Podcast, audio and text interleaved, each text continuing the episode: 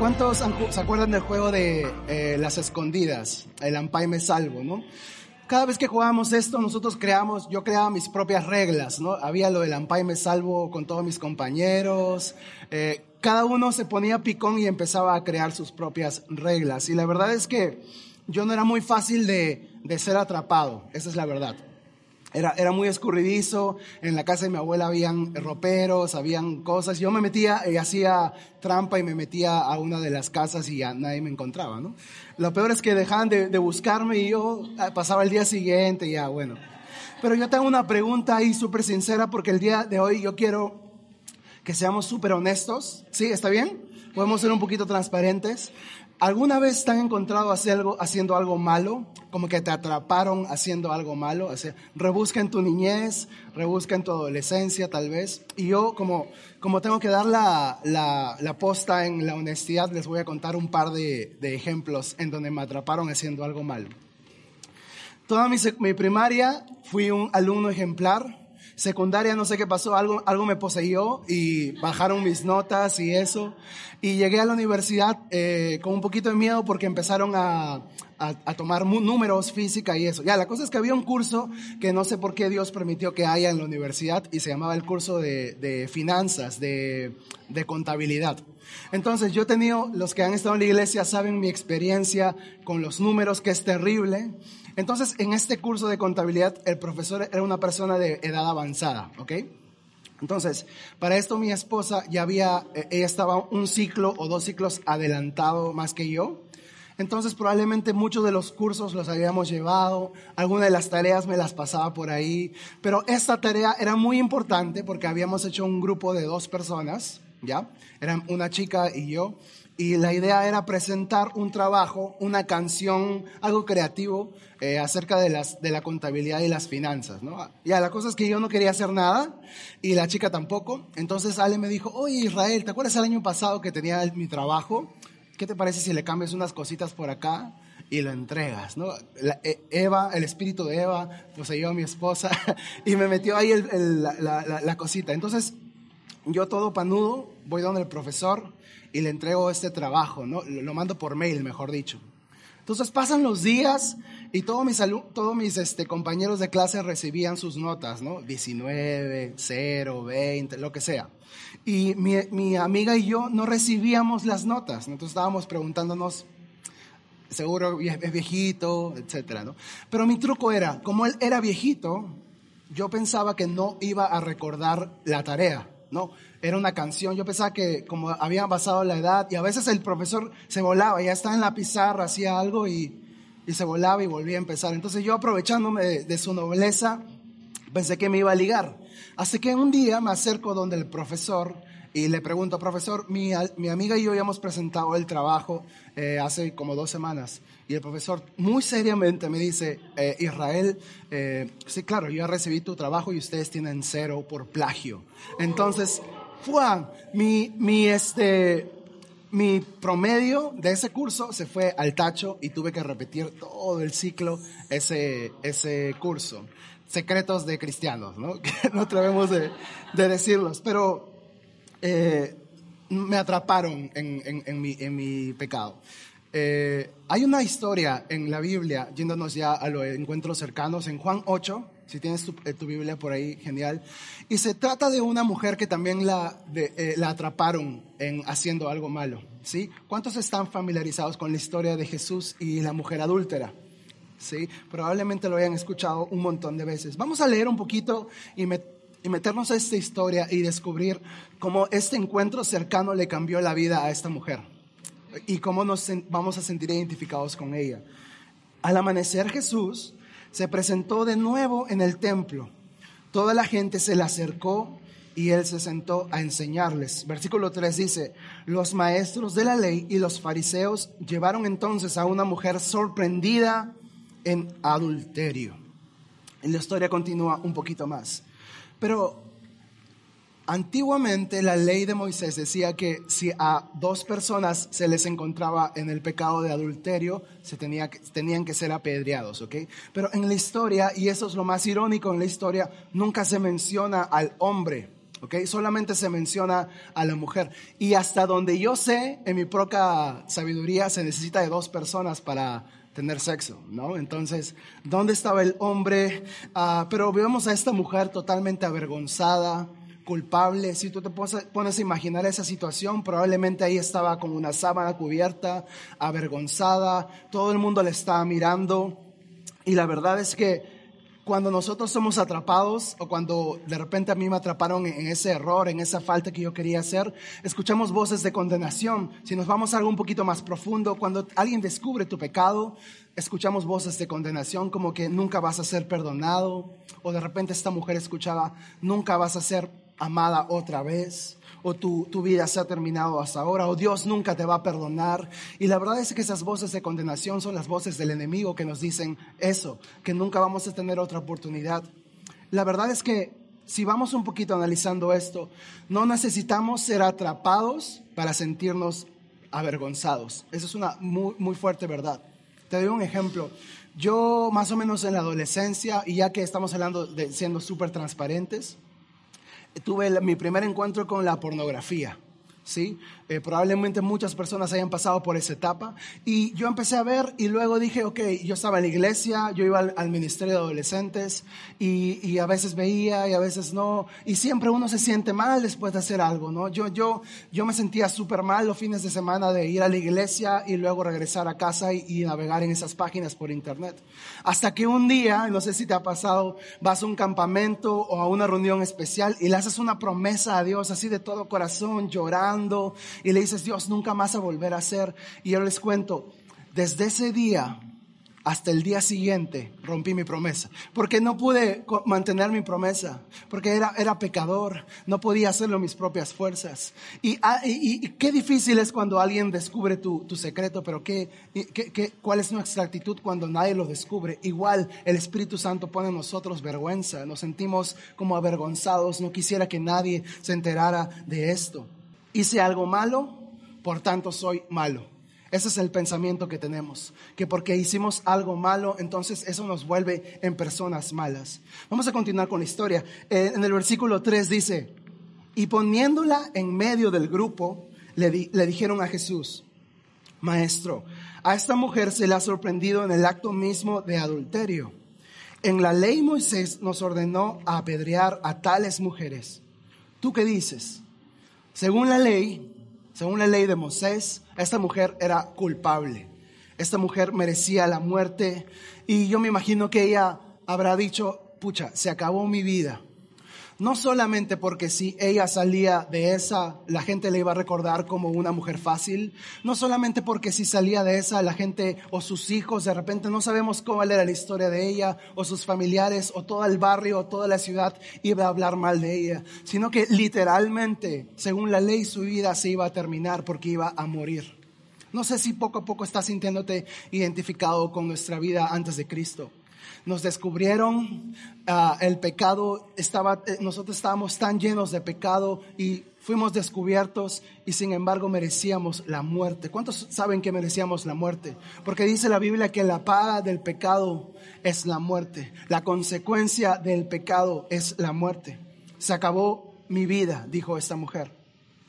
Y acá viene la parte más como que da un poquito de cólera de la historia porque estos fariseos habían llevado a esta mujer encontrada en, adulterio. Y la verdad es que si Jesús perdona, la declaraba culpable, perdón, él perdía su reputación como un maestro amoroso, como un maestro compasivo. Porque la gente se iba, y perseguía a Jesús porque él predicaba de eso. Predicaba de que venid a mí todos los que están enfermos. La gente los enfermos ah, venían hacia Jesús. Si él declaraba culpable a esta mujer, perdía su reputación de compasivo. Pero por otro lado, si Jesús declaraba inocente a esta mujer, estaba rompiendo la ley de Moisés. Entonces, los fariseos no, estaban interesados en esa mujer. Los fariseos no les preocupaba la vida de esa mujer. Lo único que querían hacer era eh, eh, que Jesús pise el palito, como se dice por ahí, y tener algún motivo para poder acusarlo.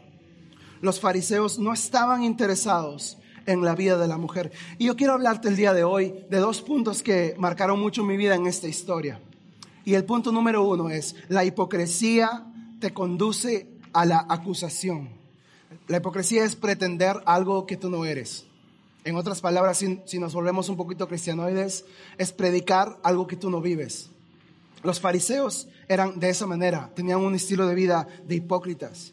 Los fariseos traen a esta mujer a Jesús. Y aquí viene la cosa más rara, es que la religión, el legalismo, el fariseísmo es rarísimo, es extraño. Porque no sé si te pones a pensar, yo me puse a pensar esto. En la ley de Moisés decía que tenían que haber más de dos o tres testigos oculares presenciando el acto del adulterio. Eso quiere decir, si nos ponemos un poquito a pensar, es que probablemente estas personas habían estado viendo más de, un minuto a esas personas o unos segundos. Entonces, ¿ves, ¿ves a qué nos lleva la hipocresía y la religión a tomar decisiones y estar pendientes de cuándo va a caer alguien? La Biblia dice, eh, la ley decía que tenían que haber dos o tres testigos oculares. Entonces se reunieron, si yo me pongo a imaginar, de repente era un complot, simplemente algo armado para que Jesús pueda caer. La, la mujer era como un señuelo era una carnada solamente. El pez gordo era Jesús. Cuando somos hipócritas, lo que pasa en nuestras vidas es que nos olvidamos de las personas y empezamos, eh, nos olvidamos de nuestro propio, propio, error, de nuestro propio, propio, pecado y empezamos a ver el de los demás. Eso fue lo que pasó con esta, con esta gente. Estamos tan cegados en nuestro propio pecado que empezamos a acusar a los demás y no estamos haciendo más que condenarnos a nosotros mismos. Yo quiero que le digas a tu amigo, a, la persona que está a tu costado, tira la piedra. Dile ahí. Aquí hay un punto que quisiera que escuchen y se lleven. Santidad sin humildad no tiene valor. Estos hombres sabían la Biblia o, las escrituras de, de arriba hacia abajo. Y no sé si te ha pasado que a veces conoces a alguien que está tan bien, pero a la vez está tan mal.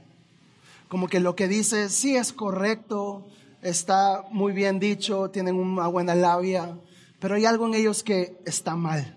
Y estos fariseos eran así. Estaban tan bien, pero tan mal a la vez.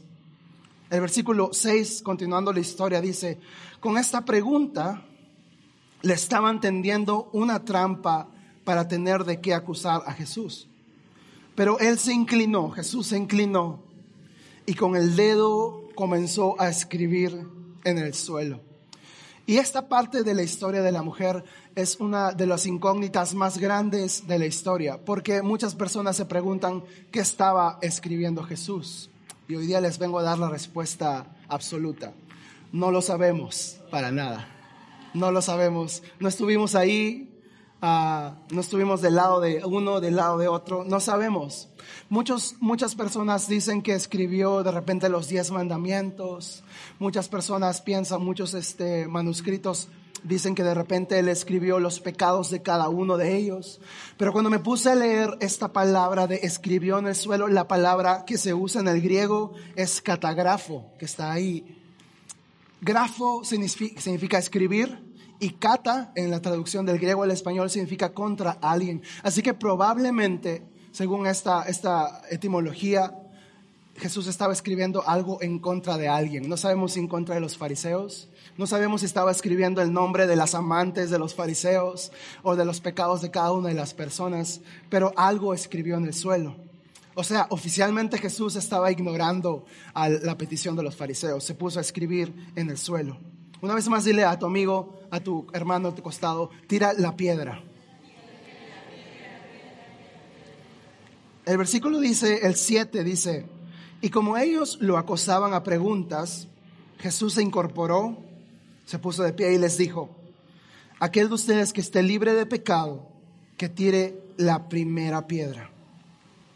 Y otra vez volviendo a, a la traducción del griego, la palabra sin pecado en es que, que usa Jesús para esto. No solamente alguien que no haya cometido pecado, sino me encanta cómo Jesús vino a revolucionar todos los estándares de santidad. Porque la palabra sin pecado en el griego significa sin ni siquiera haber intentado o pensado pecar. ¿Te acuerdas que Jesús dijo que de, que de repente ah, si tú matabas a alguien ah, claro, era una de eh, de los mandamientos que era que, que, que, estabas rompiendo la ley de Dios, pero él iba más allá, que si tú odiabas a tu prójimo, también eras considerado asesino.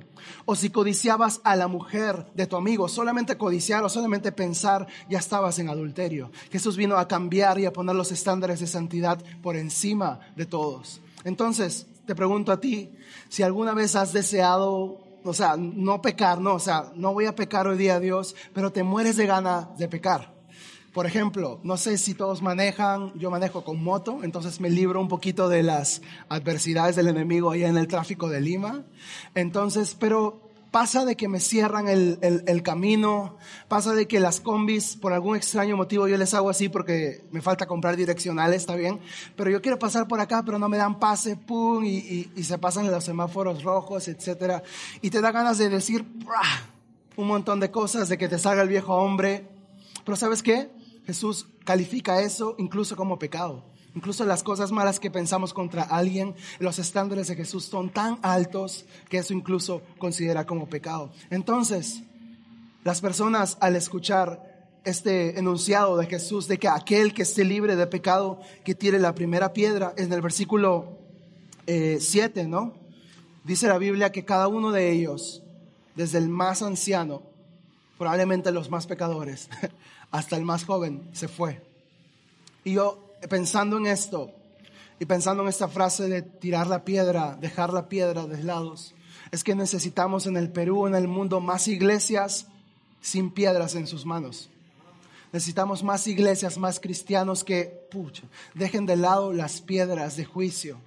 Necesitamos más iglesias que se sientan como Jesús en la tierra con los pecadores, a abrazarlos, a dar la contra a lo que de repente la sociedad o las leyes de este mundo dicen. El versículo 8, seguimos adelante con la historia, dice, e inclinándose de nuevo, siguió escribiendo en el suelo. Al oír esto, se fueron retirando uno tras otro, comenzando por los más viejos hasta dejar a Jesús solo con la mujer que aún seguía allí. Entonces Jesús se puso de pie y le preguntó, mujer, ¿dónde están? Ya nadie te condena. Y la mujer dice, nadie, Señor, tampoco yo te condeno. Y esa palabra de, esa respuesta que le da de Jesús es maravillosa y ah, quebranta el corazón de que de, repente mereciendo esta mujer uh, juicio, mereciendo condenación tú y yo, al igual que esta mujer, Él nos dice, vete y no peques más. Tampoco yo te condeno. Merecíamos la condenación en el infierno y sin embargo nos dice, yo tampoco te condeno. Antes los que amaban a, Jesús corrían hacia Él, para ahora la gente huye de sus seguidores y no quieren venir a la iglesia. Algo está pasando porque muchas veces hemos eh, tomado este, este versículo que dice que la gracia, eh, perdón, que la salvación no es por obras, como excusa para no hacer nada. Tomamos el que la salvación es por obras para no acercarnos al perdido, para no acercarnos al necesitado o a la persona más pecadora. La verdad es que lo que menos abunda en nuestro mundo, iglesia, es gracia. Yo no sé si tú te has levantado un, un, lunes en la mañana llevando a tu hijo, a tu hija al colegio y alguien amablemente te ha dicho, adelante, pase, te doy el pase, o, no sé si tú has sido en un momento en donde has estado bien ajustado y tenías que comprar útiles o de repente la ropa de tu hijo y has ido al, supermercado y, el, de la caja te dice, ah, no se preocupe señora, señor, yo lo veo que está pasando por cosas, ah, por situaciones difíciles económicas, toma, le regalo eso. No pasa eso muy, muy, muy seguido. Lo que menos abunda en nuestra sociedad es la gracia. Y sin embargo, ¿sabes lo que promete Jesús? Que tu misericordia se renuevan todas las mañanas. ¿Se acuerdan el réglame de jueves de pavita? Sí, o los lunes de lentejas. La gracia de Dios no solamente es los domingos, son los lunes, los martes, los miércoles, los jueves, los viernes, los 365 días del año tenemos la gracia a nuestra disposición. Yo te digo algo, la gracia es para aquel que no la merece, como tú y como yo. Porque no la merecíamos, ni por nuestras obras, ni por ayudar a, las personas más pobres, ni por llevar una vida sin hablar lisuras, no la merecemos, la gracia de Dios. Ahora yo te hago una pregunta que de repente puede incomodarnos. ¿Estamos dispuestos como cristianos o como iglesias a recibir a los más pecadores? Entre comillas. Porque sabemos que Dios, para Dios no hay pecado más grande ni pecado más pequeño. Pero a los más escandalosos. ¿Estamos listos como iglesia para recibir a prostitutas? Y que de repente vengan a, la iglesia y pasen meses y semanas y te preguntes cuándo va a cambiar esta, señora y, y tienen la excusa de que estoy trabajando. ¿O estamos listos para recibir a drogadictos aquí? ¿O a personas que roban, que no pueden dejar ese hábito? ¿O a homosexuales? Y ser testigos de la gracia de Dios transformando sus vidas. Porque estoy seguro que conoces a alguno de estas personas en tu, en tu barrio, pero nunca nos atrevemos a predicarles, ¿no? Porque muchas veces ellos dicen, no necesito eso. Pero eso no es nuestra responsabilidad. La obra del Espíritu Santo, con el simple hecho de tú mostrarle amor, mostrarle gracia, sentarte en el suelo, en lo más sucio del pecado de ellos y extenderles la gracia de Dios, puede ser un medio poderoso para que ellos puedan cambiar su vida para siempre. Yo prefiero que me conozcan como un derrochador de gracia como alguien que habla mucha gracia que como alguien que solamente lanza juicio.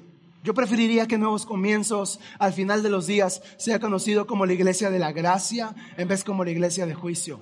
Sí, está bien hablar acerca del infierno, está muy bien hablar acerca de las consecuencias del pecado, la gente lo sabe. Pero muchas veces pensamos de que hablar del infierno solamente va a acercar a las personas a Jesús. Pero yo veo en, en una de las epístolas de Juan que para nosotros ser santos y para no pecar, tenemos que entender la magnitud de la gracia de Dios. Y eso nos va a empoderar a nosotros para no pecar otra vez. El primer punto es que la hipocresía nos lleva de alguna manera a, la acusación. Y el último punto, y quiero terminar en esta, en esta mañana, es que el perdón te conduce a la libertad. ¿Alguien lo puede decir conmigo? El perdón te conduce a la libertad. Esta mujer merecía condenación, esta mujer merecía eh, la muerte y sin embargo Dios le dio misericordia. La mujer que Jesús defendió, si hablamos serios, no era una mujer buena. La mujer que Jesús defendió era una mujer que le gustaba romper matrimonios. La mujer de Jesús er, es esa mujer de la que todo el barrio habla. La mujer, de, la mujer que de la historia de Jesús era una destruye familias, no era una víctima. De hecho, ella estaba destruyendo matrimonios y de repente los hijos de este esposo o de, su amante ah, estaban preocupados. Esta mujer no era buena, me atrevo a decir lo siguiente, pero esta mujer era la perfecta candidata para una estrella pornográfica. Esas personas que decimos, no, nunca me juntaría con esas personas. Ese es el tipo de personas que Jesús defendía. A Jesús lo conocían, ¿saben cómo? Como el, amigo de los pecadores. Romanos 8.1 dice, ahora pues ninguna condenación hay para los que están en Cristo Jesús. Di conmigo, ahora. No mañana, no ayer, ahora. Ahora hay respuesta de Dios para tu vida. Hoy no te está condenando Jesús, ahora hay esperanza para tu vida. Lo que el mundo dice de ti no es tu identidad. Lo que tú hiciste no es tu identidad. El pecado que cometiste o que sigues cometiendo o que piensas cometer no es tu identidad porque la sangre de Cristo nos ha lavado y nos entrega libertad a través de Jesús. Devastado nuestro futuro ha estado todo el tiempo y sin embargo Dios el día de hoy, esta mañana, viene a entregarte una nueva oportunidad en, en el nombre de Jesús. El versículo 11. Jesús le dijo, vete y no peques más. Y cada vez que yo leía este versículo, yo pensaba que Jesús estaba como que, ok, mujer, no vuelvas a pecar nunca más, ya te perdono, anda y no vuelvas a aparecer por acá. Pero ahora que entiendo el carácter de Jesús, el carácter compasivo, el carácter lleno de gracia que Jesús tenía, yo tomo eso, el vete y no pecas más, como mujer, ahora eres libre. Ahora ya no tienes que vivir atada al pecado.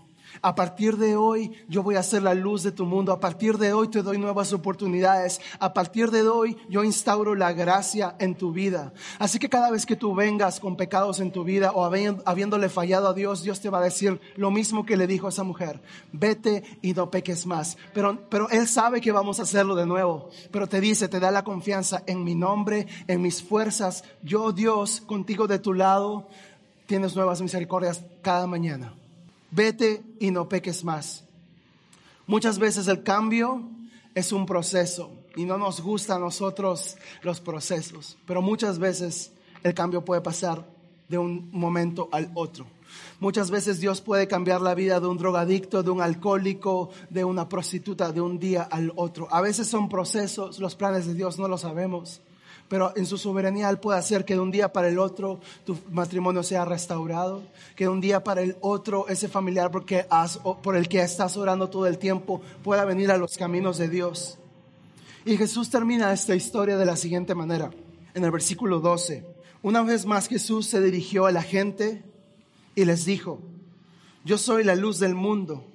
El que me sigue no andará en tinieblas, sino que tendrás, tendrá la luz de la vida en ese momento Jesús no solamente era la luz del mundo para, para, para todos, sino era la luz del mundo para esa mujer, para el mundo de esa mujer, para, el mundo, para, tu mundo, para este mundo que está lleno de problemas, lleno de pecados, lleno de injusticias. Jesús promete para ti ser la luz del mundo y no tener miedo.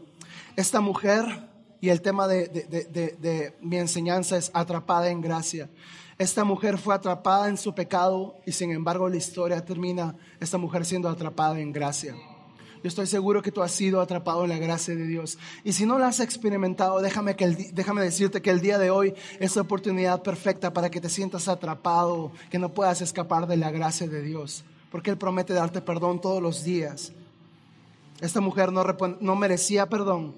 Tú y yo no merecíamos perdón, merecíamos la muerte y sin embargo nos encontramos con Jesús, al igual que esta mujer, y su vida cambió para siempre. Oramos. Amado Dios, en esta mañana podemos ver tu, tu mano, podemos ver tu, ah, tu carácter compasivo, lleno de gracia a través de esta historia, Jesús. De esta mujer que por ley y por los múltiples factores que hubo en su vida, terminó pecando y merecía la muerte al igual que nosotros, Dios. Y sin embargo tú hiciste un plan increíble en la eternidad para poder volver a alcanzarnos, Jesús. Creemos en esta mañana que por tu sangre, que por tus llagas hemos sido sanos y cualquier maldición de pecado, cualquier adicción, cualquier hábito pecaminoso que tengamos en nuestra vida, en el nombre de Jesús podemos tomar la decisión de dejarlo atrás. Hemos decidido seguirte, Señor, y sabemos que no es una tarea fácil, pero tú prometes estar con nosotros hasta los últimos, hasta el último día de nuestra existencia, Señor. Señor, y al igual que esta mujer experimentó tu gracia, permite Permítenos a nosotros experimentar tu corazón, experimentar tu corazón lleno de gracia, tu misericordia para nosotros. Enséñanos también, Jesús, a no ser personas que solamente lancen juicio, a no, juzgar a las personas porque pecan de manera diferente que nosotros, Dios. Porque ante tus ojos todos somos pecadores, ante tus ojos no merecemos gracia. Señor, enséñanos a ser una iglesia que reciba al perdido. Enséñanos a ser una iglesia que reciba a los necesitados, a los que de repente son, tienen un pecado mucho más escandaloso. Enséñanos a ser una iglesia con los brazos abiertos. Enséñanos a, a, tirar, a dejar de lado las piedras de juicio, Señor. Y así como tú hiciste con esta mujer, decir a las personas que tenemos una nueva oportunidad en Cristo Jesús, que no hay condenación para aquellos que están en ti, Jesús. Y que lo mejor de todo es que tú no quieras que vivamos una vida de pecado. Nos aceptas, Señor, tal como somos, pero en tu infinita gracia no nos quieres dejar así. Quieres que tengamos una vida exitosa, quieres que tengamos una vida de santidad, que nuestra familia pueda glorificarte a ti Jesús. Y oramos que en esta mañana tú puedas hablar nuestros corazones y poder tomar decisiones de cambios radicales en nuestra vida Jesús.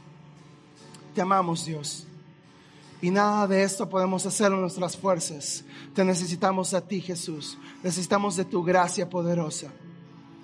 De tu gracia que nos abrazó y que no nos ha dejado ir. Gracias, Señor. Esto lo oramos en tu nombre, Jesús. Y toda la iglesia dice, amén. Vamos a dar un aplauso Jesús en esta mañana.